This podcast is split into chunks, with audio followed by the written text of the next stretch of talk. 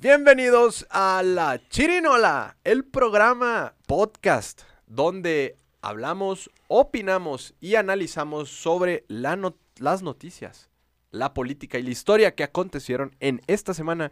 Y para acompañarme a analizar, opinar y hablar sobre los temas de esta semana, me acompaña mi gran amigo Fernando. Villarreal. Querido hermano, dichoso de ser viernes, ¿no? Así es, los viernes de noticias. De Híjola, que- oye, qué buena semana, ¿no? Pues La eh, semana pasada estuvo no tan movida, pero ahora con noticias internacionales, nacionales, locales, muy, muy, muy complicadas. bastante lacerantes. Muy tristes. tristes. Muchas veces eh, este tema de poder hablar de los temas noticiosos es complicado por la naturaleza de, de que las noticias desgraciadamente a veces son muy tristes, Sí, pero se tienen que visibilizar. sí. Es importante la visibiliza- visibilización. Oye, yo creo que en todos los foros, en cuanto a la CELAC, Naciones Unidas, todos los foros internacionales, eh, la agenda política se rige sobre el tema migratorio, ¿no? Sí, definitivamente no existe otro vínculo que, que una más allá a los países que el tema migratorio, más allá del tema económico. Y Estados Unidos se posiciona en el país a nivel mundial con más tema de migración. Sí, es el, es el país que naturalmente ha recibido desde tiempos de, de pues desde muy atrás, Sí. porque siempre ha sido el, el- Desde la colonia. la cobija para, para todos aquellos que quieran llegar a cumplir el sueño americano. Así es, así es. Y este, y fíjate que analizando, bueno, Estados Unidos tiene que 400, casi 400 millones de habitantes, más del 30, 35% será eh, de otros países. Pues sí, ya, ya es una sociedad multicultural porque tienen eh, de todos los Si no es países. que más. Desde, eh, sí, desde la colonia, imagínate eh, todas las personas que escaparon durante la Primera Guerra, la Segunda Sí. Guerra. Después de la, después de la- la- los eh, estadounidenses, eh, ¿cuál será la comunidad más fuerte? La latina, en general, global. Sí, yo creo que sí. Bueno, este, pues nos despertamos hace escasos tres días eh, con una, no nos despertamos, bueno, porque lamentablemente ocurrieron unos hechos, este, muy complicados, muy lamentables en una de las fronteras más importantes de México, que es Ciudad Juárez, la segunda más importante del país y con un, un cruce fronterizo en cuanto al tema de rama económica, cultural, política, pues bueno, muy, muy importante, ¿no? No sé, así denominada el Paso del Norte. Eh, nos encontramos con que en la noche suscita eh, un incendio en las instalaciones del Instituto Nacional de Migración, dependiente de la Secretaría de Gobernación, en donde había aproximadamente más de 70, 80 personas, este, donde las tenían, no podemos decirlos detenidas, pero sí aseguradas dentro de las instalaciones de migración para su legal procedencia y repatriarlos a sus lugares de orígenes. Pues suscita el incendio, ahorita están en una cierta de investigaciones para ver cuáles son las determinaciones que integra la fiscalía en diferentes carpetas para deducir tanto responsabilidades este, jurídicas, administrativas y las que conlleven, ¿no? Pero lamentablemente en ese incendio eh, murieron hasta ahorita 40 personas y 29 lesionados. Y de esos 29 lesionados, pues hay unos en estados muy graves, graves y con lesi- lesiones considerables. Eh, de estos este, 40 personas que fallecieron, el preámbulo es que la mayoría son de originalidad de, de guatemalteca, salvadoreña, eh, un colombiano creo y otros venezolanos. Pero dadas las circunstancias no es el hecho simplemente de lo lacerante como abriste bien el, el- el- programa de lo que pasó con, con la defunción de estos, de estos hermanos eh, eh, migrantes. Bueno, no quisiéramos decirle migrantes, ¿no? Pero estos hermanos de otros compatriotas de otros países.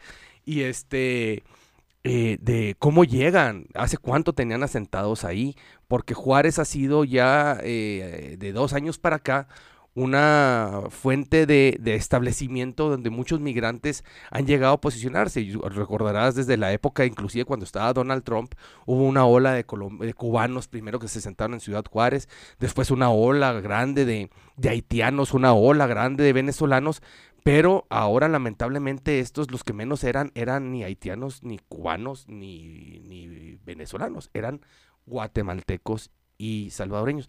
Que a ciencias ciertas las políticas internacionales de Estados Unidos en cuanto al ingreso, entre comillas, legal, para darles la oportunidad de ir a, conquistar su sueño americano, pues son muy diferentes al colombiano, al cubano, al haitiano, al venezolano. No sé si te fijarás, hace unos meses este, en, sobre el bordo del río Bravo se establecieron, se asentaron más de, yo creo, 200, 300 venezolanos que a sus condiciones ellos, el gobierno federal, junto con el gobierno del estado, implementaron algunos albergues para asentarlos, para hacerlos a un lado, el gobierno municipal los hizo a un lado del bordo, por ciertas consideraciones y porque pues también molestias, inclusive en la misma ciudadanía juarense. Pero el 8 de lo que suscitó hace dos, tres días con esta defunción, te abre una política internacional de cuidado en cuanto al tema migratorio, Dos, en qué condiciones estaban directamente cada uno de estos migrantes.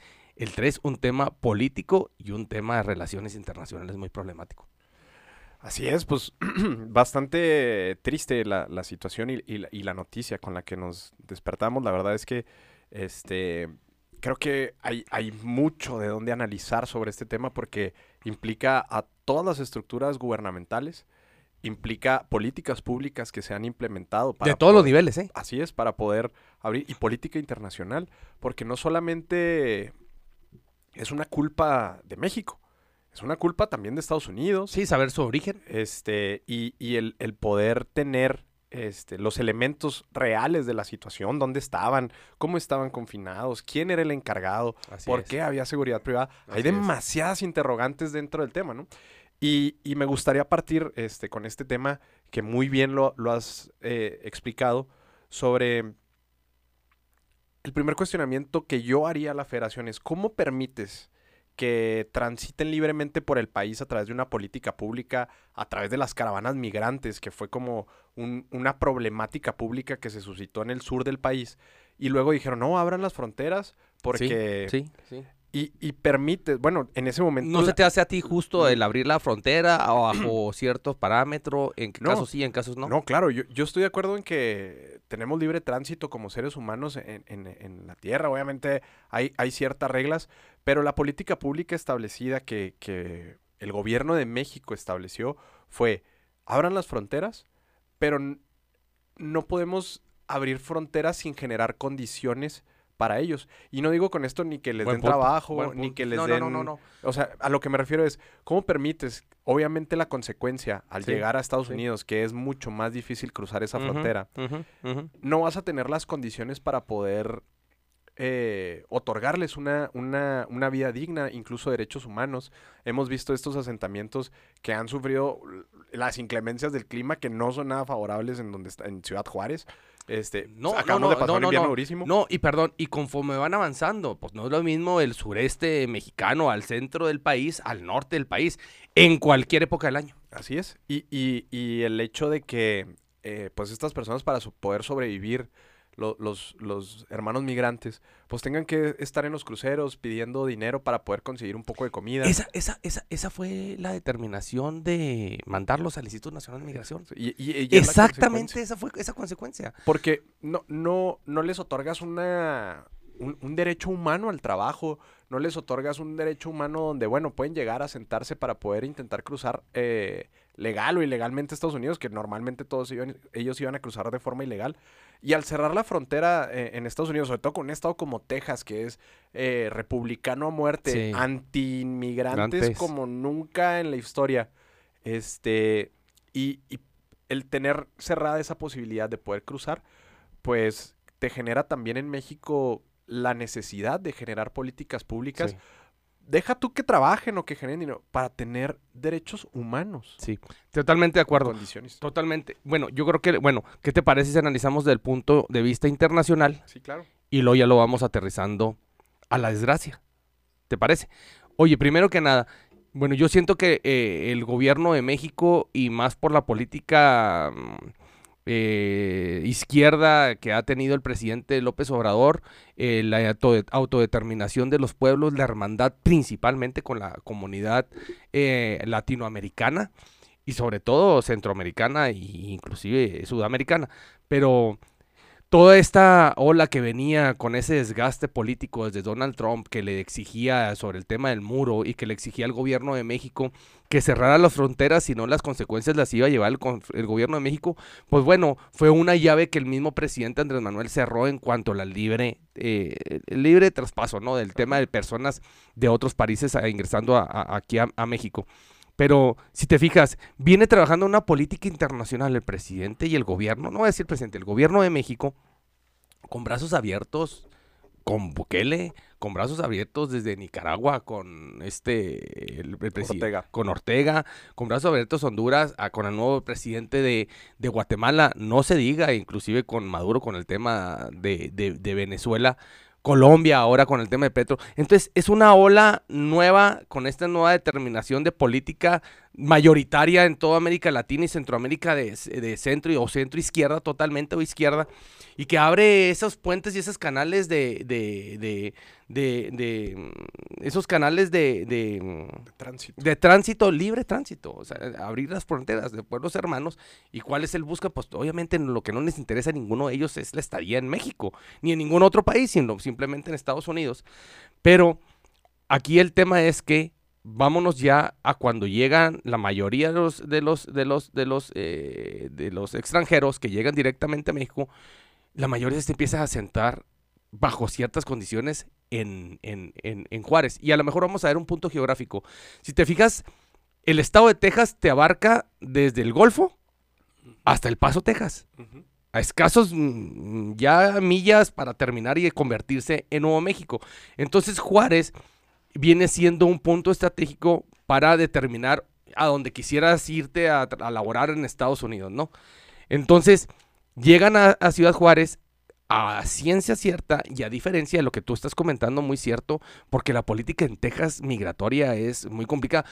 Típico como la que se vivía en Arizona con el, en el sheriff Par, Parllao, ¿cómo se llamaba? ¿Te acuerdas? No, no. Había un Carpayo, Carpayo, que era un sheriff que él autorizaba a que existieran rancheros, a, armarlos, para que les pudieran que si cualquier migrante atravesara sus terrenos, tenía libertad de dispararles. Una cacería humana. A ese, a ese nivel. ese nivel es la política migratoria internacional del gobierno de Texas. Así es. Entonces, aquí el punto es que vino una ola muy grande de venezolanos, haciendo un lado la que vino atravesando cubanos y los haitianos, pero una ola muy grande de venezolanos se asentaron en Ciudad Juárez, en lo que el gobierno, por así los políticos y muchas circunstancias, cada quien en particular les abría las puertas. Duraron asentados en el río Bravo, en el Bordo, más o menos un mes y medio hasta que diferentes instituciones eh, públicas tomaron la determinación, saben que no pueden estar aquí al aire libre, o sea, ni en carpas, les tuvieron que poner baños públicos, les tuvieron que poner todas las condiciones para que ellos estuvieran en condiciones bien humanas, no sobrehumanas, humanas. Entonces determinaron, decir, saben que ya no estén aquí, les vamos a instalar albergues, les instalan albergues. Pero el punto central sobre lo que pasó en días pasados es que no sabíamos de los guatemaltecos, ni de los salvadoreños, ni este colombiano, ni si hondureños, sino, no sabíamos absolutamente nada de esos. Sino que este tipo de personas de estos países estaban haciendo eso, pidiendo dinero en lo que se arreglaba su situación migratoria, pidiendo dinero para subsistir. Es válido. Y tú sabes que la comunidad juarense, si algo se distingue, sobre todo, uno es frontera y abre las puertas a quien sea nacionales, con nacionales y extranjeros. Así es se hace una ola mediática, porque hay que decirlo, se hace una ola mediática con tres medios de comunicación más importantes de Ciudad Juárez que tienen fuerte peso en cuanto a la comunicación con los juarenses. Canal 44, que es un canal local, que también tiene también líneas con, con Tijuana. Así es. Televisa Juárez, uno de los canales locales más fuertes de Televisa a nivel nacional, y el Diario de Juárez. Y entre los tres se encargan de hacer una campaña fuerte, mediática, directa, sobre racismo, porque así yo creo que eso hay que decirlo con esas palabras, sobre racismo de qué hacen los ilegales en Ciudad Juárez. ¿Por qué Juárez tiene que mantener legales? ¿Por qué Juárez tiene que abrir las puertas? ¿Por qué Juárez tiene que respetar a estas personas cuando nomás lo que etiquetaban a los ilegales, hacen que los etiquetaban? No los bajaban de mugrosos, que eran unos marranos, que hacían un cochinero y puras circunstancias negativas envuelven y envuelven y envuelven y envuelven y envuelven con esa campaña de mercadotecnia que dura meses a la comunidad juarense ¿Y qué obliga? Que el día de mañana los juarenses, el día de mañana, si tú pones guatemalteco, no, pues ya no les, ya no les quieran dar, ¿no? Cuando ya llega a ciertas circunstancias, la policía llega por toda esta en brigadas, por estos indocumentados, los aseguran y les dice a migración, oye, es tu responsabilidad, ahí te van. Yo los tengo en los separos, ahí te van a ti. Agarran a todos estos que principalmente los llevan a los hombres, únicamente hombres, los llevan al Instituto Nacional de Migración. A las mujeres y los niños los llevan a nuestros centros de albergues, en lo que se resuelve su situación migratoria local en el, en el- en el país. Ellos, recién ingresados, hacen un amotinamiento. Dicen, oye, nosotros no queremos estar aquí, porque a nosotros son los únicos que nos traes aquí. Hacen un acto de rebeldía adentro de las instalaciones del Instituto Nacional de Migración, sacan los cables, hay colchonetas, porque pues bueno, las condiciones son condiciones un poco más, mm, como deben ser, más dignas. más ¿no? Ma- dignas. más dignas. Eh, hacen los cables, hacen cortocircuito, hay un video circulando, pues que es Sí, video ya público, ya está ampliamente- hacen los choques, empieza humo, fuego, y en dos que tres segundos, en 10 del video dura como 15 segundos, se ve que inmediatamente se empieza a prender una de las celdas, como que son celdas continuas, áreas abiertas, y se empiezan a encender y están bajo candado y cerrados bajo candado. Así es. Segundo punto importante, las personas que están ahí a custodia de ellos son de una empresa de seguridad privada que contrata el gobierno, que la ligan a un canciller, no, a un em, eh, Cónsul. de Nicaragua en México. Bueno, ese es otro, ese es otro punto. Pero también hay personal totalmente de migración ahí. Y se ve lógicamente, pues lo vemos, ¿no? Como tranquilamente se ve que este empieza el fuego y no acondicionan en ninguna circunstancia humana. Decide ocuparte, ah, cabrón, déjame, voy por las llaves, voy y abro para sacarlos auto- au- automáticamente. Entonces no sé si supuestamente reciben una instrucción, no abras la puerta y el no abras la puerta te lleva a una sola cosa, una desgracia internacional con 40 fallecidos. Y de lo más triste y más fuerte, desgarrador. La mayoría entre, in- ¿cómo se llama? In- inumisión, de que por asfixia y quemados vivos. güey. Así es. Y segundo, aquí el punto más complicado, hermano, es que tú cuando tienes un tipo de celdas en esas circunstancias, son protocolos de protección civil y hay protocolos de seguridad. Porque yo creo que no hay circunstancia más importante para el ser humano a este nivel de decir, yo sí soy padre de familia y tengo un hijo, o tengo dos, tres hijos. El segundo lugar más donde los niños van a estar más seguros es en una escuela. Entonces tú estás tranquilo de pues estás en la escuela. Es el mismo sistema carcelario, el mismo sistema de detención. Tú sabes que lo primero que debes de salvaguardar en cualquier institución pública y sobre todo en ese tema de detención es su seguridad, es su vida. Entonces, ¿qué parámetros descuidaron? ¿Qué parámetros no existieron? Para que si se ah, origina un incendio, no se vea un solo acto de un extinguidor.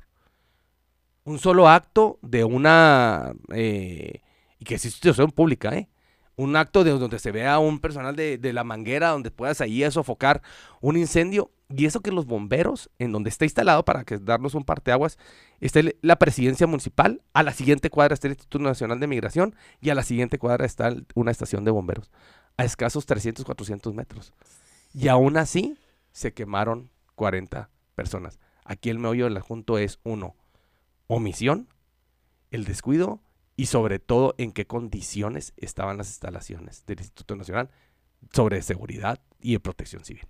¿Y, quién, ¿Y quiénes son los encargados de protección civil? Exacto. Los tres niveles de gobierno. Claro. Y, y la responsabilidad, ¿no? de- de- del centro de migración que atendiendo como a- al, al punto justo donde están llegando estas olas de extranjeros intentando cruzar Estados Unidos, porque no vienen a México, están intentando cruzar Sí, Estados Unidos. sí, sí. Este, evidentemente tienes que tener una estrategia con gente que sepa de temas eh, de migración. El encargado del centro de migración era un militar. Sí, híjola. Era un militar. Y se sabe hoy, por notas periodísticas, que le informaron por teléfono que comenzó el fuego y él ordenó que no se abrieran las celdas. Y, y, oye, ese análisis que haces, cabrón, sobre el tema de un militar, como si el... te- Fíjate, el tema migratorio no es seguridad. No. No coincides. Coincido. O sea, eh, entiendo que ¿Sabes qué existen es el tema ciertas cosas- eh, ex- existen ciertas cosas periféricas que obviamente implican eh, que, que- que intentes eh, tener una estrategia en conjunto. Apóyate pero, con la guardia. pero toralmente no es un tema de seguridad. no, es un tema humano, humanitario. humanitario. Es un tema humanitario. Y más cuando tú no tienes problemas a grandes rasgos en cuanto a migración. Así es. Cuando, oye, oye, con el respeto, ningún cubano, es la mayoría, no quieren estar en México. No, ninguno. Si eso fuera, aquí tuviéramos comunidades internacionales grandísimas. Así es. Y, y sobre todo hablando del norte de- del país, Así es, principalmente. Así es. Principalmente. Que sí existen comunidades este, internacionales, pero a ver, entendamos O sea, en un que tema su- económico. Su, objetivo finalmente siempre va a ser cruzar Estados, Unidos. Ahora, pregunto, Estados Unidos había firmado un acuerdo con, ciudad, con, con México para permitir el acceso a migrantes, ¿no? Ahora con la cuando vino Joe Biden a AMLO ya era un acuerdo en el cual podrían cruzar este, cierta cantidad de migrantes, me parece que por semana o por mes, y que podrían cruzar de forma, entre comillas, legal, Legal. Y, y tratar de buscarles un espacio en Estados Unidos, que ahorita Estados Unidos vive una crisis este, laboral importante. Y la respuesta del gobernador de Texas fue agarrar a migrantes en Texas y irlos a poner afuera de la casa de Kamala Harris. Ajá, a ver es. qué hacía ella con, con ellos. ¿no? Así es. Entonces, volviendo al tema de México, se politiza el tema porque existen muchos, eh, muchas preguntas alrededor de esto. Eh, Migración por organigrama pertenece a la Secretaría de Gobernación que lidera Adán Augusto López. Sí, está en la ley. o sea, Corcholata. sí, sí, sí, sí. Adán Augusto López sale justamente ese día a decir que él va a ser el presidente del país y que el tema de los migrantes, pues bueno. eh, Al día siguiente los hechos. Ajá, dice, bueno. Con pues, López no, Dóriga. no, no pasa nada. Sí, así es que tiene un alcance impresionante Impresionante. nacional. Dice que él va a ser presidente y luego dice, bueno, pero es que el tema de los migrantes no me corresponde a mí. Hay un acuerdo interno que le corresponde a Relaciones Exteriores. Otra corcholata, Marcelo Ebrard. La seguridad privada del centro de detención del Instituto Nacional de Migración pertenecía a un cónsul. ¿Cómo un extranjero puede tener una empresa de seguridad en México? Y, y que No, además... No, y con qué facilidad es un contrato. Así y que tiene un contrato en todo con el Instituto Nacional de Migración para poder este, operar la seguridad privada de todos los centros de, de retención del de, del Instituto Nacional de Migración. O sea, esa empresa da el servicio A todos. En todo- en- en todos todo- los en todas las instalaciones país, del país. Instituto Nacional de Migración. Así es, en todo, en todo qué el país. fuerte, güey. En todo el país. Y, Qué fuerte. Este, de hecho, mira, el, el- tiene un contrato por 3 mil millones de pesos. No, no, no, no. Ay, cabrón. Entonces, ya habían existido muchas quejas por parte de, eh, contra esta empresa de... Y ya tenía varios años esa empresa laborando, ¿no sabes? Desconozco, desconozco cuánto, cuánto habían llegado, pero fíjate, esta empresa de seguridad privada tiene contratos con la CFE, con el Instituto Nacional de Migración, con el Instituto para devolverle al pueblo lo robado, con la Lotería Nacional, con el IMSS, con la Fiscalía General de la República, con el Banco del Bienestar, con eh, Capufe, con... Seixa este, se llama la empresa. Seixa. Sí, ajá sí la he visto. sí con, la he Bellas, escuchado. con el IMBA, con el de Bellas Artes, con el del adulto mayor y con el SAT. Todas esas empresas, to- perdón, esta empresa le daba servicio a todas estas, No. este, eh, y, eh, a todas estas eh, entidades públicas Claro. por la cantidad nada más y nada menos de 3 mil millones de pesos. Aquí viene un tema importante, mira. Mira, da- dale para abajo. Mira, dice, yo sí he escuchado la empresa Seixa. Y, y es más, yo la, la hacía hasta local, nunca pensé que era el tema nacional. Dice, está afiliada al movimiento sandinista Así es. y al Partido del Trabajo. Échale coco y échale un poquito de análisis. El Partido el del Trabajo al movimiento sandinista, ¿a qué pertenecen a nivel internacional?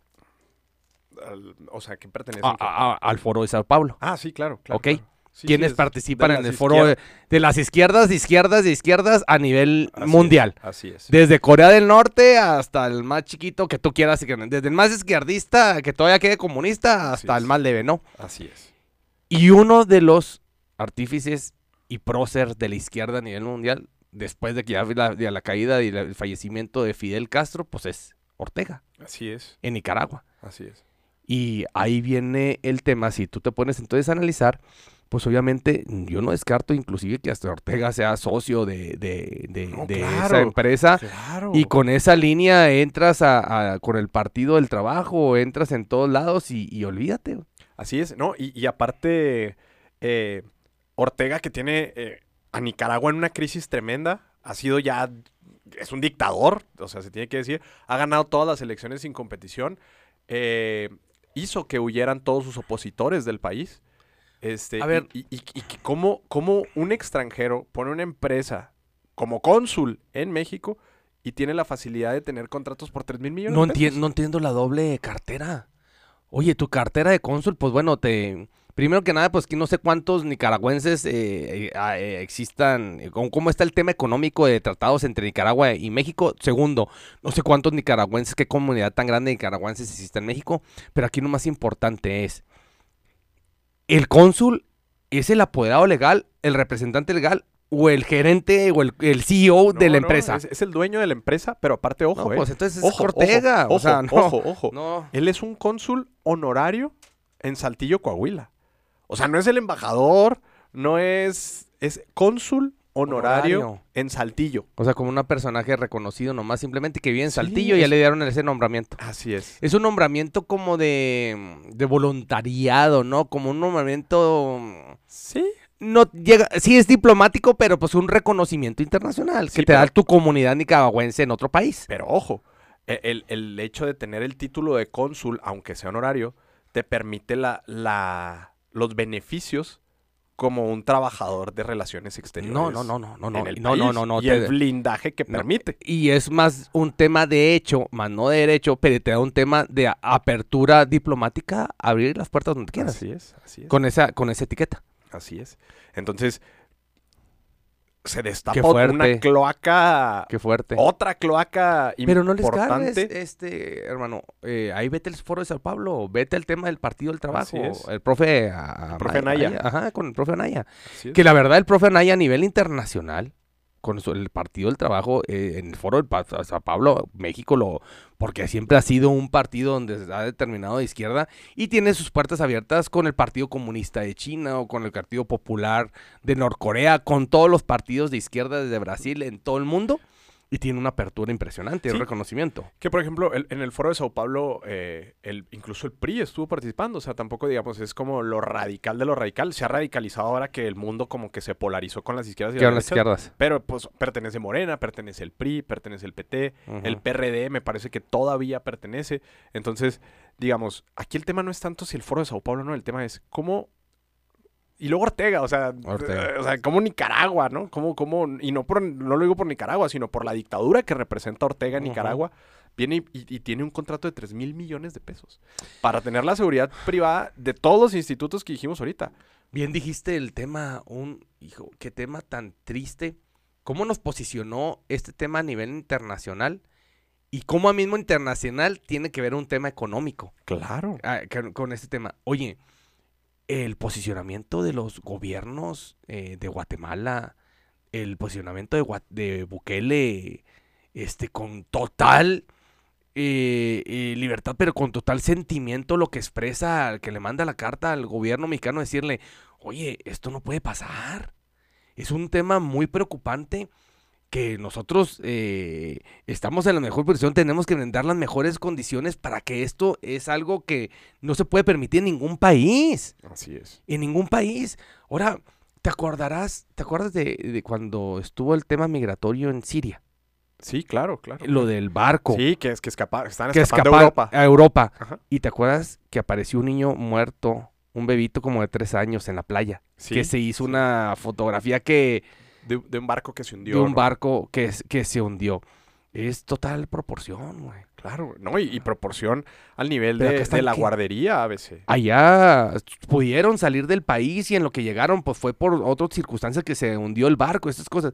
Pero acá es porque estaban detenidos, asegurados, Así es, quemados. Así es. Independientemente, Manuel, con las consideraciones de que los mismos eh, compatriotas de otros países extendieron el fuego, ellos lo iniciaron. No, es que eso no importa. No importa, No importa. no importa, no importa. Se pudiera haber evitado con una sola indicación, Así es. con una sola, eh, es más, una capacitación.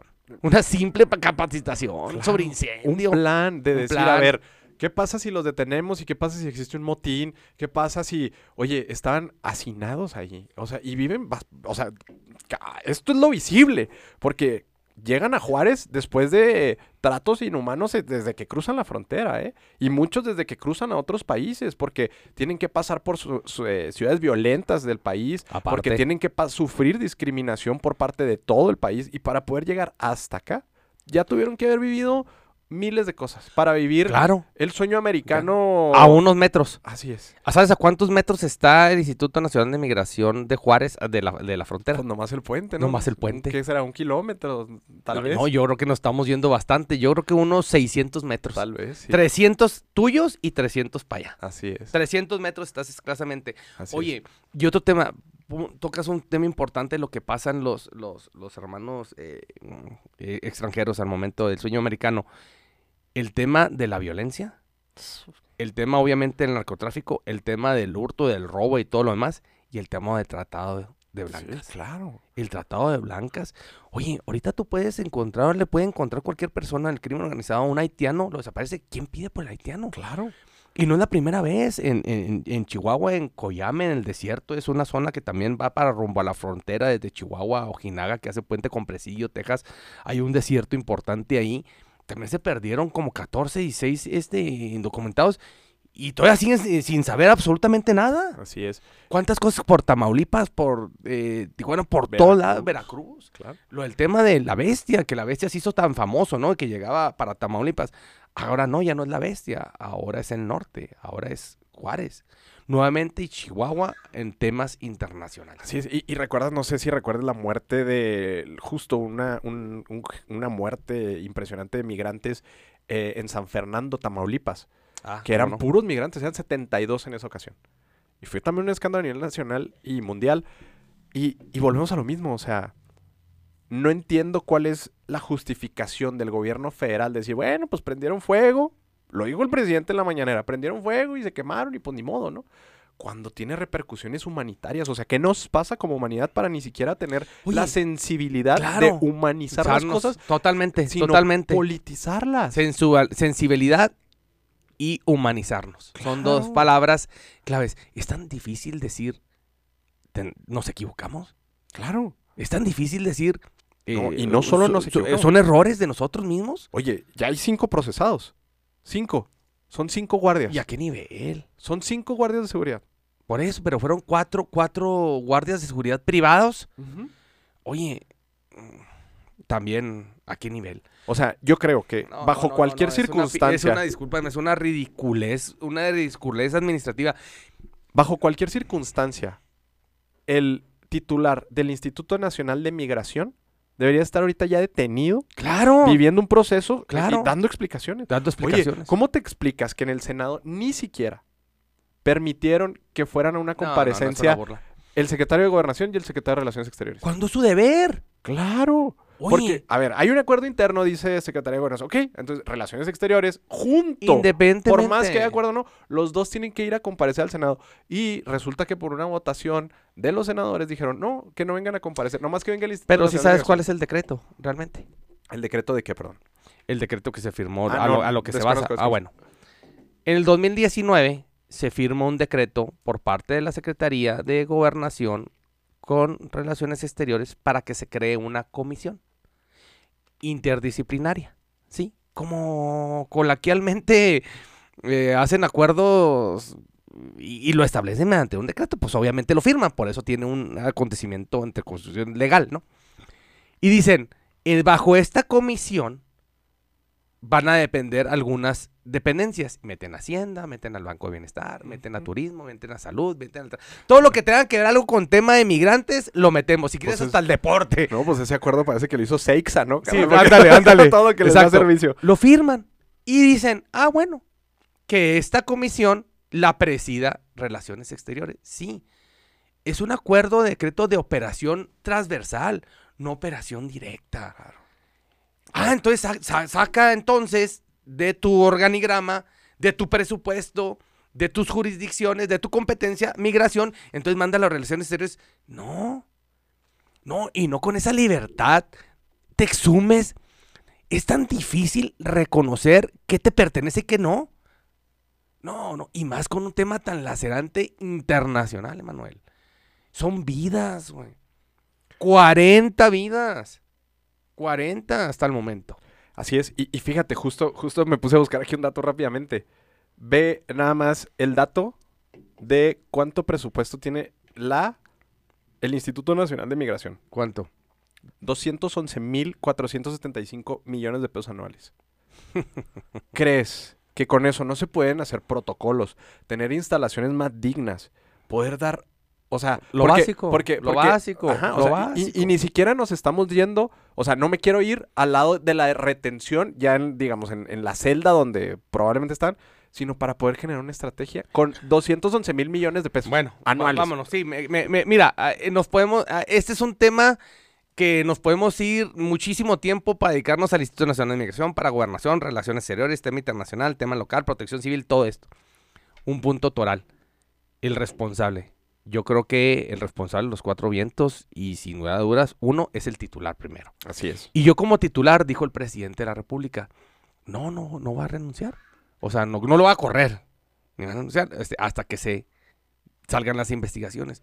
Oye, pero ¿con qué cabeza cabe? O sea, presidente, aquí te va, esta es mi renuncia. Acéptala en lo que se determina cualquier circunstancia legal. Es más, es hasta por, por ética profesional, et- et- ética gubernamental. Decir, pasó esto, es mi, eh, soy el titular. Aquí están las, los salvaconductos, presidente, en lo que se resuelve la, la- la- la situación legal, sea culpable o no sea culpable. Así es. Y da- o, o es más, ir al Senado ir al, y de- pasar todo lo que sea conveniente, güey. Es tu responsabilidad, por eso estás, por eso tomas protesta. Así es. ¿Cómo para cobrar no hay ningún problema? Para administrar los recursos, para direccionar, para correr, o sea, No, y, y- y existe un tema histórico con respecto al titular de eh, Nacional de Migración. Él, él fue este secretario de Transporte con Marcelo Ebrard en el 2000, perdón, con Andrés Manuel en el 2002 en la Ciudad de México. Y pues existe en este tema de que había un tema de una vinculación con temas de taxis, de placas en la Ciudad de México. imagínate todo lo que Entonces- conlleva el transporte en la Ciudad de México. Entonces, no, en la pero- ciudad más grande del mundo con los taxis, taxis chocolates, taxis piratas, taxis pero aparte- clonados, las placas. Pero aparte como hilas que un secretario de transporte que en algún momento declaró en el 2002, dijo, yo no soy experto en transporte, pero era el titular de transporte, ahora lo tengas como titular del Instituto Nacional de Migración. Civil. Ah, bueno, ahí está una, ahí está tu respuesta también. Ahí está la ahí línea. está la línea. Ahí está la línea y la línea es económica, ¿eh?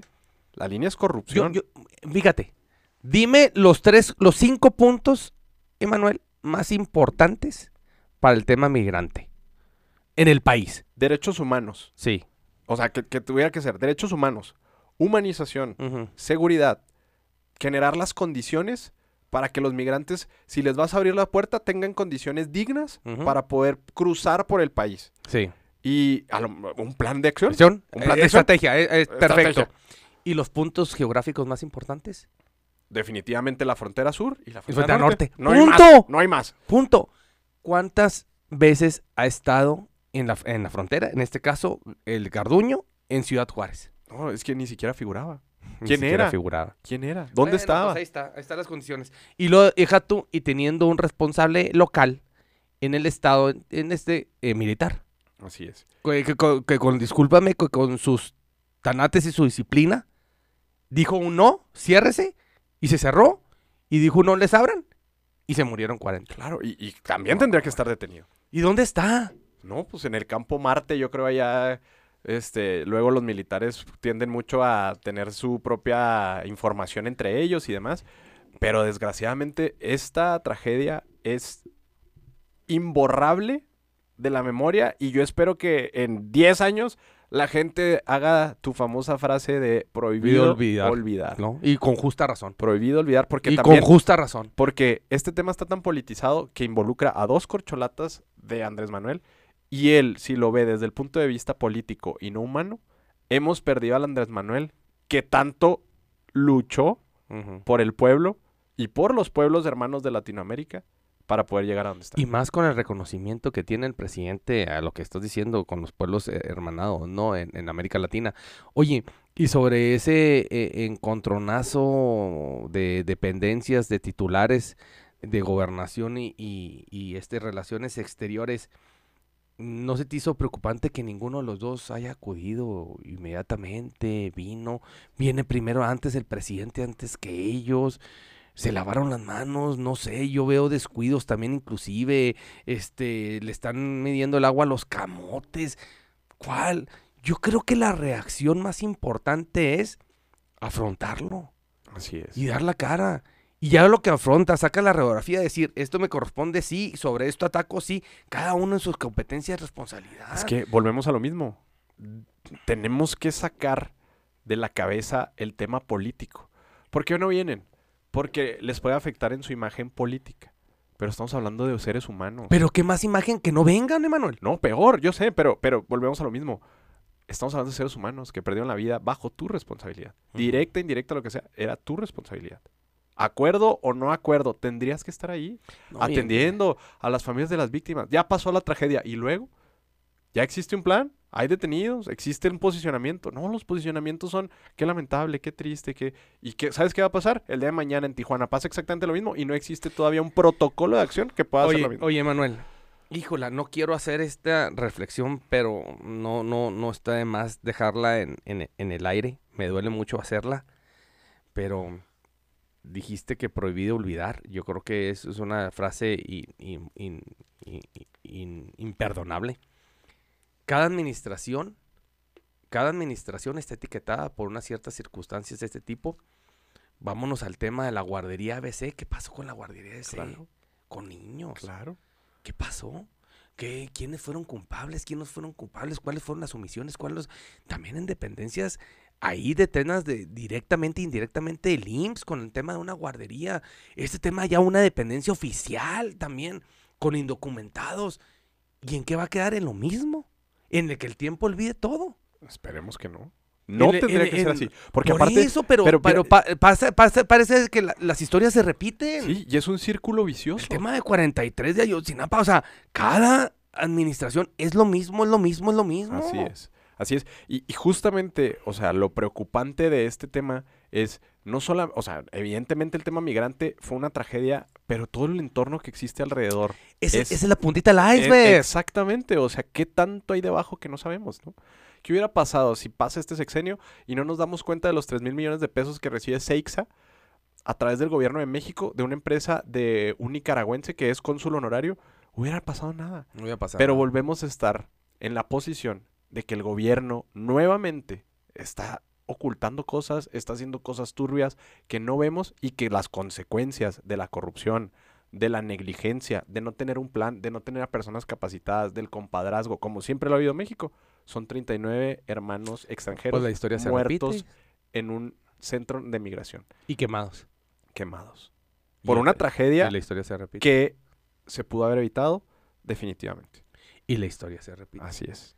Así. Dime, y, a- y el ahora, la hora, no quiero decir la palabra, pero tal parece que pagan justos por pe- pecadores. Yo quisiera saber quiénes son los quiénes son los que eh, llevaron un tema legal con el tema de la guardia SE, ABC, quiénes llevaron un tema legal con el tema de los 43, y ahora quiénes son, lamentablemente, guardias de seguridad privados. Claro. Oye, yo que me achaquen a mí como un guardia que nomás simplemente hubo órdenes para salvaguardar y llevar diferente atención y que yo sea culpable de un homicidio tentativo de 39 personas. Claro. ¿Un y que- guardia? y que uno de los Que su guardias- sueldo sea 8 mil pesos mensuales. que, que uno de los Ah. guardias este, Y el titular a toda madre y el titular eh, Sí. de la dependencia, discúlpame. Escondido, eh, sin dar no- entrevistas. No, no, o, ra- o rascándose. Claro, ¿Cómo? claro. Es indignante. Es indignante. ¿Cómo ni siquiera una renuncia?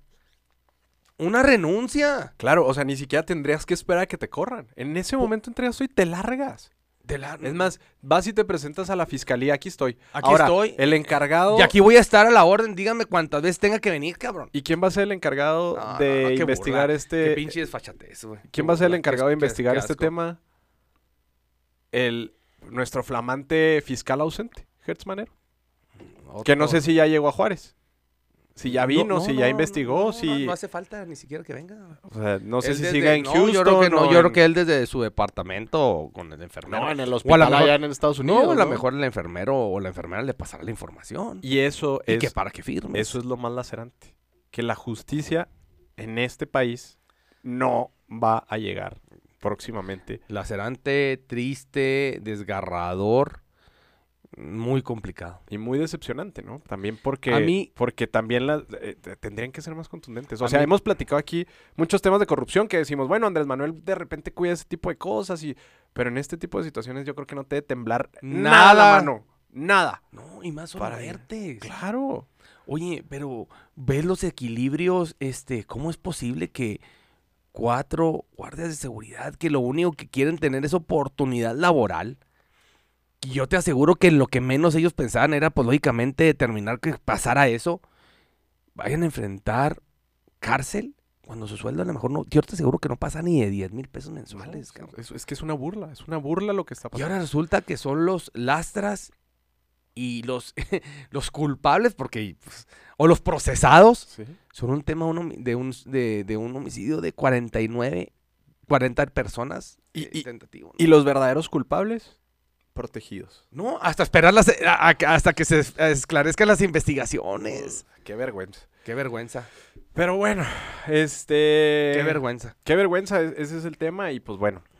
Y yo- Em, oye, yo creo, siento que este tema va a dar mucho, mucho más que hablar. Qué lamentable que, que nuevamente eh, un- un México se etiquete y que no lamentable que pase cada seis años y que cada administración se etiquete con un tema así.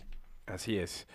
Pero pues bueno, pasando a otros temas, este mm, se eligieron a los cuatro nuevos consejeros de línea ahora que se fue Lorenzo Córdoba, Ciro Murayama y quedó como consejera presidenta del Instituto Nacional Electoral Guadalupe Tadei Zavala. Eh, esta elección se llevó a cabo en la Cámara de Diputados a través de una tómbola donde se hicieron algunas ternas y sobre ellas iban saliendo algunos nombres. El primer consejero este, que, que obtuvo un puesto fue Jorge Montaño, quien fue fiscal de delitos electorales en Tabasco. El segundo Tierra Santa. en Tierra Santa, Tierra claro. Santa. ujú. La- la Bendita de Dios. La segunda consejera que fue este, insaculada fue Rita Bel López Vences, exconsejera de este, el IEPCO. Y luego el tercero fue Arturo Castillo Loza, quien fue secretario de tesis adscrito a la ponencia del magistrado electoral José Luis Vargas. Y finalmente la consejera presidenta fue Guadalupe Tadei Zavala, que su último cargo fue presidenta del Instituto Estatal Electoral de Sonora. Mm, bien, porque se eligieron nuevos consejeros. Este, existe una gran paradoja con respecto a esto, porque la consejera está bastante vinculada a Morena, pero mucho, muy vinculada a Morena. Este, tiene a ocho personajes claves dentro de, de Morena, empezando por su hijo, que es el director de Sí, Litio o sea, tal, MX. tal parece que son los mandamases de Sonora. Sí, y fíjate que la paradoja que te quiero platicar en este momento es que ahora existe una gran revolución ahora que salió la consejera. Desde que salieron los consejeros, muchos tenían afines a Morena, que, ojo, eh, no lo prohíbe la ley que puedan tener alguna afiliación a un partido o que puedan tener ciertos eh, vínculos. eh, y toda la oposición, pues evidentemente... no, no, no, no, pero la ley creo que sí te impide que hayas, hayas sido dirigente. Sí, nomás dirigente Ah, y- nomás. y militante, me parece. Pero puedes tener, pues, cierto. O sea, no hay una regla establecida de si tienes un hijo en litio MX, como existe el hijo de la nueva consejera presidenta, pues te impide ser consejera de línea y mucho menos presidenta. Y este. mm, Existen, pues, ahorita una ola por parte de la oposición de que todos pertenecían a Morena, eh, todos los consejeros, todos los candidatos a consejeros, etcétera, etcétera. Pero la paradoja es la siguiente. En el plan de la reforma electoral, el plan A, venía que los consejeros electorales se eligieran a través del voto popular de la gente. ¿Y sabes cuál fue la respuesta de la gente? Mi voto no, No se, se toca. toca. Tumban la reforma y se tiene que elegir a través de los diputados. Y pues bueno, estas son las Sí, consecuencias. a ver, a ver, bien o mal. No profundices. No, no, no, no, no le busques tres pegas, no profundices. Aquí nomás hay un ganador. Y en el ganador se llama Andrés Manuel López Obrador. Así es. Punto. Bajo las condiciones que tú estás diciendo, plan A, B y C o D, el ganador fue el plan D, el que le facilitaron ¿cómo es posible que a través de una tómbola elijas a la institución democrática más importante del país que salvaguarda la democracia institucional de México? Así es. Bajo una tómbola. Entonces, todo si te pones a hacer el análisis que estás bien, bien documentando, el plan era voto y no quisieron. Ah, entonces esto tampoco quisieron. Y ahora de la forma más ruina, la de la época de los setentas, Sí. se elige a quién va a dirigir las- la, la democracia del país bajo suerte. Y la suerte cayó en Andrés Manuel López Obrador, a- a- ligado al 100%. Así es. Entonces, ¿de quién fue el error? Volvemos al mismo punto desde que hemos iniciado este tema de, de podcast. ¿De quién es el error? ¿De Andrés Manuel o de la oposición? ¿En quién recae? No tienes una, eh, tienes una posición bicoca, Claro, bananera. claro. Esa es la posición que representa México, güey. Nuestro México mágico logró esta... Tu oposición. Lorenzo Córdoba, el PAN, el PRI. ¿Y ahora con qué cara y con qué pendejada discutes cuando no quisiste lo otro? Así es. Así es. Entonces es, es- es la parajoda de México, ¿no? Entonces no te quejes, compadre. Exactamente. No, no, no, no simplemente no te quejes. O sea, sí quéjate, pero no a lo pendejo. Dejo. A ver, ¿de qué se trata la reforma? Oye, que quiten pluris. Ah, oye, esto está todo. Oye, que los consejeros electorales se puedan elegir por voto. Oye, que ganan tanto. Ah, oye, pues eh, no, pero ¿qué es lo que pasa? Te un... Ah, yo odio a Andrés Manuel López Obrador, entonces mi voto no se toca. Sí, todo lo que diga el presidente, todo lo contrario. Ajá. Pues tal parece que si el presidente dice, me voy a tirar del avión, ah, no, no, que no se tire. La chica, Sí, no, pues, Falta que el presidente diga, en la siguiente vamos a cambiar para que gane va por México para tener este equilibrios. Va a salir la gente y no, no, No, no, no, que va- gane Morena, que gane Morena mejor. no, no, no, lo dices de risa, pero eso es. Sí, Lo justo dices- eso lo- pasó. justo eso pasó. Justo eso pasó. Vino quedando y le plancharon la política que el presidente hubiera querido gritar los cuatro vientos es. y se fue por la vía institucional más formal y no la quisieron, entonces cayó esto. Así es. Así es. Entonces, pues bueno, queda como presidenta. Veremos qué, cuál es su, su desempeño. Se fue ya Lorenzo Córdoba. Políticamente, dime una sola circunstancia que no le haya salido bien al presidente de México. Políticamente. Pues eh, bueno, creo que esto de tema que platicamos ahorita anteriormente de los migrantes, creo que... No, no, ah, es una circunstancia, bueno, Ajá. políticamente. Yo hablo de estrategias Ah, políticas. No, no, no. Con el tema de la reforma electoral le ha salido todo perfecto. Porque le dieron pretexto para poder salir a las calles también con sus, con sus eh, manifestaciones, mostrar músculo. Hizo lo que quiso, Está haciendo lo que políticamente- quiere. Es lo que quiere. ¿Y de quién es la culpa? ¿De la oposición? Le está no, dando... no, no hay balance. No, y es que la oposición está dándole más herramientas no y ha- más herramientas y Manuel. más herramientas. Es más, yo no, yo quisiera decirlo en serio, no hay ni contrapeso, cabrón. Así es. Yo digo, ay, cabrón, pues a lo mejor, hijo, me doblaron el, el- el pie, ya camino chueco, hijo, me duele el bra-". No hay contrapeso. Así es. Así No hay es, contrapeso político en México a nivel nacional. así es. Yo, eh, mm, eh, es, es- es- es triste porque no hay cuestión política más importante que admirar que, que existan ciertos debates y análisis políticos donde digas, ah, de ahí aprendo. Pero ahorita con los líderes de oposición que cuenta, que son las máximas autoridades partidarias, que deben de ser los contrapesos de Andrés Manuel, están ni en pañales, güey. Bueno, y, y aparte... están hay- zurrados. hay, hay otro tema que también Están en pañal y zurrado, güey. Y fíjate otro tema este, dentro de, de lo del INE. Eh, pues esta semana sale Lorenzo Córdoba, Ciro Murayama y los otros dos consejeros. Y resulta, ¿tú te acuerdas del secretario ejecutivo por el cual se hizo un escándalo? Sí, sí, que el regresaron. Mundo que- que- Jacobo, sí, que ganó el amparo. Ah, bueno, pues el miércoles eh, marcharon por él, ¿no? No, Incluso fue de que cómo van a quitar al secretario ejecutivo, la Suprema Corte lo regresa, ya. Que ya se había reelegido varias veces, por Ajá. cierto. Pues resulta que el secretario ejecutivo el miércoles renunció. Dijo, no, ¿saben qué? Se va Lorenzo, yo también me voy. Y renunció. ¿Sabes qué viene? ¿Y, y sabes cuánto se llevó este por 14 años de trabajo? Sí, porque mejor que lo liquide esta administración, aunque salga que lo corran y no lo liquiden. Así es. 2.325.000 pesos por 14 años de trabajo. Tuvo un seguro de separación individualizado de por 8 millones de pesos. Y se calcula que más o menos fueron 10 milloncitos de pesos los que se De, llevó. de un funcionario de segundo nivel. Sí. ¿Y sabes cuánto se van a llevar entre los otros dos? Entre todas estas personas que son tres, más de 30 millones de pesos. Sí. Así es. Así es. Son ¿Qué representa, qué representa en medicinas, en, en el alimento, en ciertos cuidados básicos para unos ciudadanos 30 millones de pesos. No, pues es que es una locura. O sea, 30 millones de pesos. Deja tú no temas tan sensibles como, o sea, bueno, sí temas sensibles como la medicina, pero ¿cuánto puedes hacer con 30 millones de pesos dentro de una administración pública si no fuera un sueldo? ¿Cuánto puedes hacer? ¿Cuántos parques? ¿Cuántas carreteras? ¿Cuánto? Todo. Lo básico. No, pues haces, haces fácil tres clínicas básicas en los lugares más recónditos y más este pobres del país. En los tres municipios más pobres del país es una clínica de 10 millones Así es. con así estos es. personajes. Así es. Y, y digo, hemos platicado mucho con respecto al INE. El, el- el- el programa pasado platicamos demasiado con, con el tema del INE, lo analizábamos muy a fondo. Pero fíjate que a mí lo que me parece una burla es que la ciudadanía en oposición con ojos tapados sale y defiende a Edmundo Jacobo y que este cuate diga, oye, ¿sabes qué? Renuncio. No tener la dignidad y los pantalones de decir, oye, salieron 200 mil personas a marchar Pero por mi puesto a, a ver, y yo pero- renuncio. No, no, pero ma- no, no, no, no, pues cuál pinche dignidad, Manuel. O sea, ahí lo que pesa es el tema de su bolsillo más que la dignidad. Ah, y siempre ha sido eso. Y siempre ha sido eso. Siempre ha sido eso. Siempre ha sido eso. Entonces, pues me parece una burla a mí lo que, lo que hizo de tanto que lo defendieron y que se luchó por él, que declararon, que hicieron una fiesta cuando regresó. La Suprema Corte ¿Cómo? lo reinstala No, no, no y el mames. vato a los tres No, no días renuncia. güey. Oye, ¿cómo puede ser posible que el plan A de Andrés Manuel pasara a ser plan D y que su mejor plan D fuera mejor que el plan A? Sí, claro. No, el, el plan C, ahorita ya Digo, lo doblaron, no. no. no lo lanzaban, lo doblaron. No, no, no, no, no, dijeron, oye, ¿cómo es posible que el plan D se vea convertido que en mejor que en plan A, güey? Sí. No, no, hombre, no.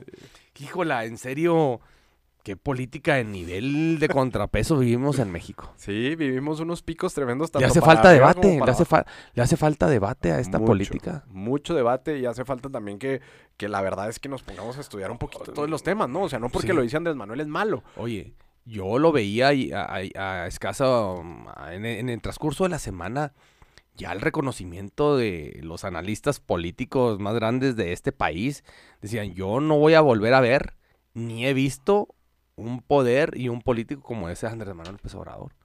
Dice, yo no veo, y vuelvo al mismo punto, no es que seas, es lo que no, lo que no tienes, Sí, claro. lo que te permite, Exacto. lo que te permite, Es eso, es la eso. libertad, Es eso. la operación, y mientras tú tengas más libertad política, más operati- operatividad política, no tengas contrapesos y eso, pues es ad hoc. Claro. Es el tuerto en, en el mundo de los ciegos. Y es que, lo hemos dicho, Andrés Manuel López Obrador es un gran estratega. La mañanera de ayer se dedicó a hablar completamente de la economía de México, de los beneficios, de los crecimientos, de la importancia de la economía de México. A mediodía Banjico mete 25 puntos a la tasa de interés y lo único con lo, por lo que lo hizo fue para mantener estable la economía en México. Tan así que hoy el dólar bajó a 17 pesos. Bueno, eh, Es estratega, es agenda. Y es a lo que voy. No existe un contrapeso. No es, no, no es que Andrés Manuel sea el genio y que sepa todo de No. todo. Es que la oposición no te pone una traba real de las no, cosas. vuelvo al mismo punto. En el Ahora- mundo de los cie- ciegos, el tuerto es rey. Claro, y ¿dónde está la oposición ahora con el tema de los migrantes? Fueron los primeros que se quejaron por la entrada de las caravanas migrantes, fueron los primeros que fueron clasistas, fueron los primeros que fueron xenofóbicos y ahora resulta que se rasgan las vestiduras porque Claro. no existe un Mira, yo creo que me- eh, en cuanto a estrategia y en cuanto a posicionamiento, hay que estar muy, eh, eh, muy, muy, muy atentos. El día de hoy, el presidente acude a Ciudad Juárez en una gira que ya tenía programada. Es una sí. gira que con el tema de, de política pública, su política pública social, que ha sido una pol- política política de mucho capital. Este va a un tema de refrendarse y en- hacer encuentro con todos los servidores de la nación en el estado de, de Chihuahua. Hay que ver y acude a esta gira. En, después de esto, de los lamentables hechos en Juárez con el Instituto Nacional de Migración, vamos a ver qué posicionamientos hace, qué ajustes hace en su agenda y qué mensaje manda no nomás a los mexicanos, qué mensaje manda a nivel internacional. Sí, a la esto? comunidad internacional, porque evidentemente eh, en Ciudad Juárez, pues con este tema del- del- de los migrantes, toda la comunidad migrante se sumó a, a- a las protestas, ¿no? A, a la ayuda humanitaria, y es muy importante que, que- que la gira, ojo, ¿eh? Fue circunstancial. Porque ya, ya estaba agendada. Ya está antes agendada, de la sí, sí, claro, sí, si sí, no, sí. no sabremos si vendría, No, si sí, no, o sea, tristemente lo va a Bueno, aprovechar políticamente hay- y va a ser importante su Uno, yo creo que hay que estar muy atentos para ver cuál es el mensaje, el posicionamiento creo que uno de los ajustes, eh, lo comentaba ya el representante del presidente en el estado de Chihuahua, Juan Carlos Vera, dijo este, que va a visitar también eh, a los, a los, a los que están hospitalizados. Va a hacer una visita a los hospitalizados, vamos a ver qué mensaje. Y otro, yo creo que este es un parteaguas de que todos los países pongan sus barbas a, a remojar en cuanto al tema migratorio, porque a cualquiera le puede pasar. Así es. A Así cualquiera es. le puede pasar. Así es, y mientras no se desarrolle una estrategia, pues va, va a seguir siendo. Y en cuanto a tema internacional migratorio, ¿cómo anda Donald Trump? Fíjate que más que migratorio, Donald Trump ahorita está metido en un embrollo porque este será el primer presidente en enfrentar cargos criminales. El día de ayer, la Corte de Nueva York lo. No, ti- no, no lo hace más, más posicionamiento eso. Ah, bueno, pero es que. ah, bueno, eh, veamos ¿Tú cómo. qué traes el- ese el tema político internacional? Más bien, que Eh, traes muy bien la agenda ahí internacional de Estados Unidos. Por dirigir unos pagos secretos a una actriz de cine para adultos.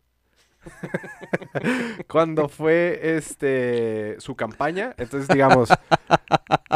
es- está juzgado por, por, por esta. Bueno, no está juzgado, apenas fue incriminado con, con esta parte. Em, suena a una estrategia bastante política porque está bastante bien posicionado para las elecciones en el 2024 para la presidencia de la República. Oh, perdón, sin lugar a dudas, ahorita Donald Trump, para la sucesión presidencial, es el hombre más posicionado en todo Estados Unidos. Sí, sí, Sí, sí, ok, sí, sí, sí, sí, es el más fuerte de todos. Este, y em, pues con este tema, obviamente lo, lo, lo incriminan con, con estos pagos secretos hacia esta actriz de cine para adultos. Y eh, probablemente eh, el martes se sabe que probablemente se vaya a entregar a las autoridades en una entrega bastante, pues planeada para poder hacer también un show político dentro de. Eh, cabe resaltar que estos cargos, a pesar de que son cargos penales, pues no tiene una implicación que le impidan ser candidato para la presidencia, ni mucho menos ser presidente en caso de que gane Sí. las elecciones.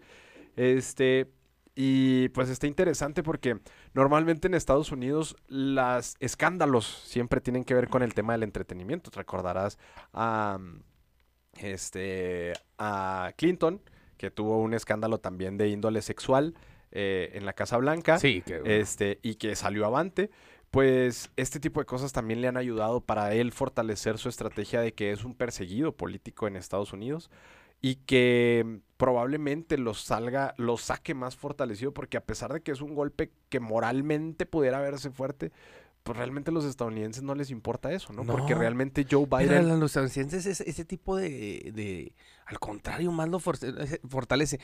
Y, y te interrumpo, ¿por qué?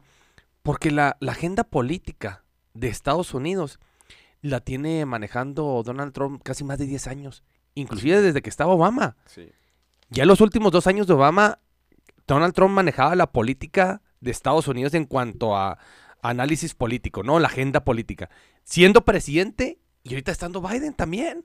Sí, Pues no, y, y el gran tema de... y, y peligro porque como ya la pregunta que te hago es en qué posición está y la va a seguir manejando. No, y el, y el gran tema aquí es que volvemos a lo mismo. En Estados Unidos lo que pasa es que el vacío se encuentra desde el lado del poder. Porque Joe Biden ha permitido tantas cosas. Ha tenido tan... eh, no ha tenido ese eh, valor presidencial que han tenido otros presidentes de Estados Unidos, ese poder presidencial, que ha permitido primero una guerra en Ucrania. Que Donald Trump dijo que él acaba con la guerra en Ucrania un día. Número dos, que se Me huele mucho como a Vicente Fox en México, que ¿no? se Que 15 fortalezca minutos iba lo de Chiapas.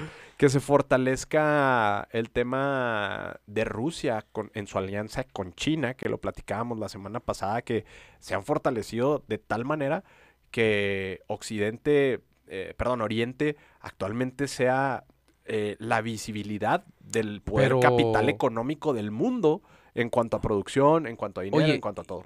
Y, y Trump tiene una alianza estratégica Rusia-China o no? Durante su presidencia, ¿O fue más bien estrategia más que... sí, du- durante su, pues es que, es que- Porque tuvo una mano izquierda con Rusia. Bueno, lo que hizo con Norcorea, lo que nunca. Así es. Y, y, y Rus- yo creo que Trump tiene, siempre ha tenido ese toque de habilidad de negociador y lo platicaba en algún momento, que cuando venía con México, hablaba excelente de AMLO Y se iba y... Se iba y más muro. No, por eso. O sea, más muro. A eso es lo que voy. Su agenda, ¿cómo marca la agenda? Antes y luego viene y amor y luego se va y peor. Siento presidente con Sí. Rusia fue una dama, o sea, realmente fue súper fino con Rusia, con China, incluso con Corea del Norte, o sea, que abrirlas, abrir a plantarse. Es que eran como dos agendas, ¿no? Con China. Un- la agenda política era en contra de China.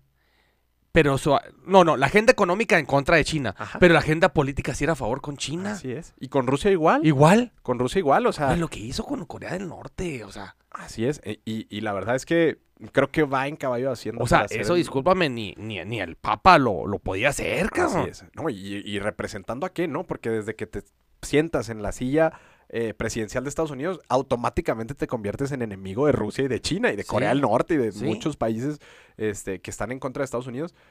Y, y Donald Trump supo llevar No, excelentemente. y no, yo creo que hasta ellos mismos fueron parte del puente. Claro. Entre Rusia y, y China. Claro. Y luego se, se sientan en el paralelo, ¿no? 23. eh, pues ahí en, y ahí hacen el saludo, el acuerdo, lo que...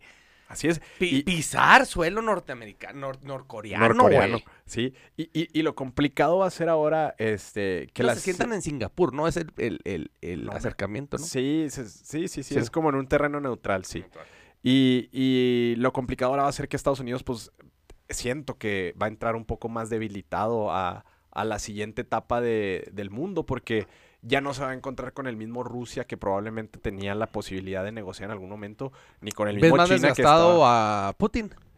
Sí, claro, sí, sí, sí, la guerra lo ha desgastado porque no pudo ser tan contundente como esperaba ser, ¿no? O sea, Pues de- él de- decía que iba, iba a acabar con Ucrania un año, se cumplió el año No, no, yo, no, yo, no, yo- no, creo que todos creíamos que hasta en 10, 15 días. Así es, pero es que nadie sabía del capital económico. Estados y- Unidos en cuanto derrotó a, a la guerra del Golfo. Así es, así es. Y, y los republicanos, pues, este, cada vez más radicales contra México, apoyando a Donald Trump, pero también Rusia está teniendo un posicionamiento bastante interesante al grado que la embajada de Rusia en México esta semana tuiteó que México tarde o temprano iba a recuperar los terrenos que le fueron robados por Estados Unidos en 1800. No sabía eso. No, entonces, entonces, meten a México en un medio de una bronca que dice, ay, güey, pues, o sea, van a venir aquí los rusos. De Mira, hecho- yo creo que mm, sin lugar a dudas México, eh, por lugar estratégico territorial, es, eh, sería la base del patio de cualquiera de esos dos bloques. Claro. No mames, ¿quién no quisiera tener a México en medio, no? Esta semana No hubo mucha especulación porque un buque cruzó desde Rusia por todo, para, por el mar para poder llegar a México, al, al puerto de, de Colima. Puerto al de San Blas. al puerto de Manzanillo. y todo el mundo decía que traían armas, Ah, sí, que sí. traían diésel. Eh. Llegó y dijeron, eh, efectivamente, aquí ya traemos el fertilizante que se va a repartir en México y en Estados Unidos, como, como todos los acuerdos que tenemos con Rusia, con México, Ajá, con ajá. Estados Unidos. Entonces, Pues con este... Corea del Norte hay bastante está de acuerdo. Así es, entonces realmente va a ser bastante interesante lo que pase con Donald Trump porque va a ser muy mediático. Se filtraron unas imágenes en la inteligencia artificial de Donald Trump siendo detenido, no sé si las viste, donde las perseguían como eh, policías de Nueva York y demás. El martes se va a entregar. Eh, Es show. O es sea, los- claro, no, no, no. pues es- oye, lo- pero los- 100%. Pero, oye, discúlpame, yo creo que en la historia de Estados Unidos moderna no había tenido un presidente tan gris, perdón por la palabra débil, y si tan fortaleza en posicionamiento como Biden. No, y, y fíjate que con una lógica bastante extraña porque yo, aparentemente, ¿no? Eh, está fuera de, de sus casillas, o sea, porque eh, no sé si esta semana hubo un tiroteo en una escuela de Nashville Sí. donde ¿Qué dijo? ¿Qué pasó? llegó, llegó a la escuela y dijo, yo vine aquí porque mi esposa dijo que había helado de chocolate. Ah, cabrón. Y llegó presentándose, hola, soy Joe Biden, eh, esposo de la señora Biden. Ah, cabrón. Ya una locura como muy de, de demencia senil, tal vez. No, no lúcido. Y, y en un tema tan delicado, ¿no? Sobre todo para los Estados Oye, Unidos que siempre ha manejado Pues, como un tema por, tan por algo guardó mucha distancia Obama, ¿no? Sí, eh, pues yo- creo que todos los demócratas ahorita están bastante preocupados porque ha sido un desastre económicamente. ¿Y quién de los demócratas está fuerte para contender? Pues se escucha que Kamala Harris pudiera ser una buena Pero contendiente. también hicieron un lado mucho. este, está a un lado y ahorita la más fuerte es Michelle Obama. Ah, cabrón, bueno. que la verdad es que ha, ha hecho una gira mundial con una conferencia que tiene sobre el empoderamiento de las mujeres Sí. y ha llenado en cualquier lado. Y le valdrá la pena. es- Yo siento que la no- presidencia de Estados Unidos siempre vale la Yo pena. sé, yo sé, pero y valdrá la pena la derrota. Siento que este tipo de cosas eh, del fortalecimiento de Trump, Trump, Trump va a seguir creciendo y creciendo y creciendo. Así es. Y, y contrario a lo que se esperaba, Donald Trump fue un buen presidente. Oye, eh, la historia de la semana antes ya, eh, no sé cómo andamos. Tenemos, tiempo. tenemos tiempo. Tenemos Oye, vi un tema que me llamó muchísimo la atención, muchísimo la atención, hablando de Trump y, y de las, sus alianzas con otros países. Resulta que en la Segunda Guerra Mundial, este, un soldado ruso, este, tiene, sufre una herida y en lo que se, se alivia y lo mandan al hospital para aliviarlo y eso, le dan permiso de, donde, donde recibe la herida en, en- en- Rusia, eh, lo, man- lo mandan al hospital y el hospital está cerca de su comunidad donde él vive. Entonces, en lo que se está eh, aliviando, pide permiso para ir a, a su casa. Y en el transcurso que va rumbo a su casa, si las, sí, sí, sí las habías visto. Sí, te escucho, te escucho. Ah, En el transcurso que va a su casa, pues bueno, se topa dos vehículos ahí con, con, con cadáveres, ¿no? Y que los llevan como una morgue ahí. Y entonces en lo que se asoma él se da cuenta que hay una persona que lleva unos zapatos de una, de una dama muy similar a, a su esposa y va rumbo a su casa y no encuentra a la esposa, se regresa a donde están los, los vehículos con los cadáveres, pide permiso para ver si es un familiar y se da cuenta que esa persona era su esposa. Y al momento que la sacan entre los cadáveres que estaban amontonados, este ve y detecta que todavía está con vida, la lleva al hospital y pues sobrevive la mujer y que esta mujer está embarazada, se dan cuenta, pues bueno, tiene la oportunidad de que nazca el niño y que ese niño al último es Vladimir Putin. Sí, ¿Será cierto? Pues... No es- mames, o sea, digo, este güey, dije, no mames, pues ma- mal de ya le iba a prender incienso y una veladora, dije, porque está cabrón. Sí, sí, sí. Es, ¿Sí una será historia, es cierto? una historia que anda circulando en redes sociales. Este, probablemente... Güey, Es parte de la ficción. sabe, no sé. Muchas veces... Dije, con, razón en la determinación, Sí, claro. el y, carácter. y aparte, el... e- Estas historias que generan en torno a muchos presidentes también para enaltecerlos de, wow, qué, qué gran historia.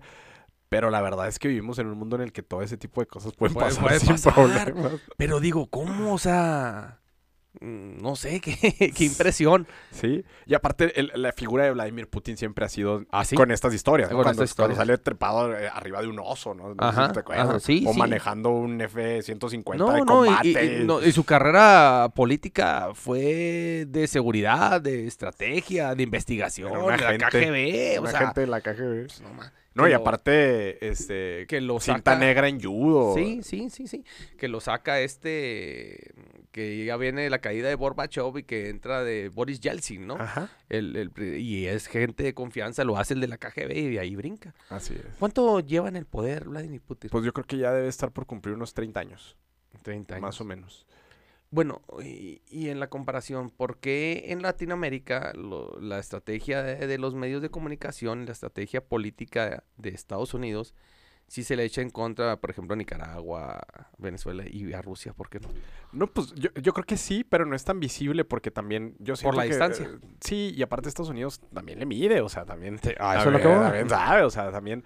Y más ahorita que, que Estados Unidos se encuentra, digamos, débil por el tema financiero, por el tema guerra.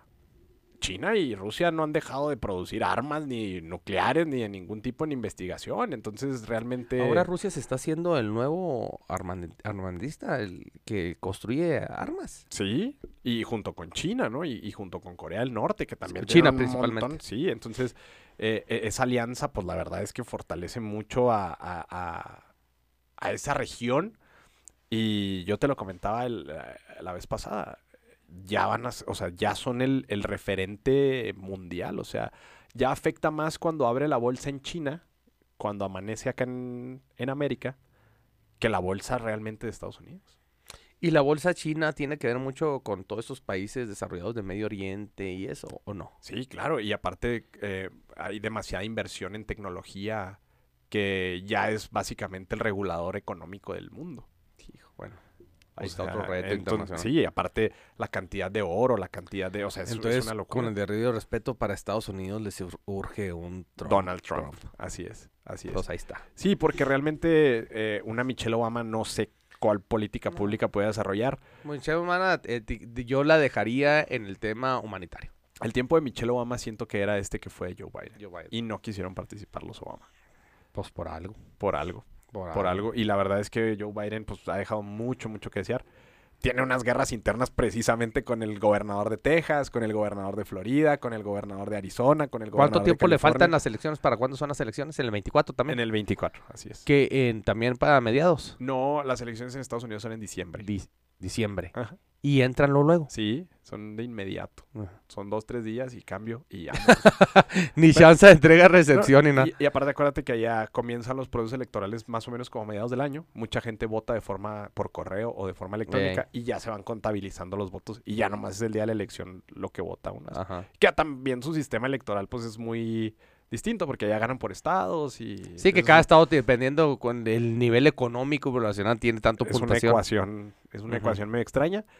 Pero, Sí, puedes arra- arrasar en Nebraska y te vale dos puntos. Así es. En Alaska pues, todos votaron y no sí, vale nada. No o vale sea, nada. Eh, y, y pues realmente va a estar interesante. De hecho, en las elecciones que hubo ahora para representantes de la Cámara de Representantes, que digamos son los diputados de Estados Unidos, los republicanos arrasaron. Arrasa. No, pues ahí está, ahí te está Arrasaron, diciendo. Arrasaron. Sí, ahí van, ahí van. Y, Y le siguen dando más este carne y más leña de donde cortar a Donald Trump con ese tipo de estrategias. pues imagínate la historia de que le pagaba a una eh, estrella porno No. de manera secreta para que no se enterara que tuvieron vínculos. Vuelve Entonces, a pues, ser tema Donald Trump y vuelve a ser posición a nivel Así nacional, es. internacional. bueno. Tema para cerrar, mi Fer. No, yo creo que hay que ver lo más importante ahorita en, en México y es el, el de la el posición del presidente en Ciudad Juárez. Así es. Y aquí no hay colores azules, guindas, blancos, No, verdes, no, no, rojos. no, no, no. Es, estamos hablando de humanidad. No, es- Y, y más allá del tema político, la verdad es que este, es importante poder humanizar a la sociedad, que muchas veces la perdemos de vista por temas políticos. Así es. Y, y el- cuando vemos ya el lado humano, las consecuencias que puede tener la corrupción, las tragedias que se pueden llevar a cabo cuando no tienes un plan establecido y solamente estás enfocado en el tema político, eh, son muy lamentables porque hubo al menos 40 familias, es- mm, mujeres, hijos, eh, que se quedaron sin un papá, sin un hermano, sin un hijo, por culpa de decisiones estúpidas, Así es. corruptas, Así es. este, egoístas por parte del que dijo, del militar que dijo que no abrían las celdas Así es. y, y que tenemos estas noticias tan lamentables. tan tristes y que los vamos a tener que pagar y las seguiremos pagando. Y ligado a la corrupción va el, el tema de la omisión. Y yo creo que cerraríamos lo más importante. eh, veremos en qué termina el titular de migración, que es el- para nosotros y es y seguirá siendo el principal responsable de esto. Así es, ojalá que termine tras las rejas. Así es. Pues bueno, eh, recuerden seguirnos en nuestras redes sociales, eh, TikTok, Instagram, Twitter, Facebook como Brújula Política. Esta es una producción de Brújula Política. Nosotros somos La Chirinola, Emanuel Serrano y Fernando Villarreal. Eh, nos vemos a la próxima y recuerden que el que se mueve, No sale en el podcast. muchas gracias.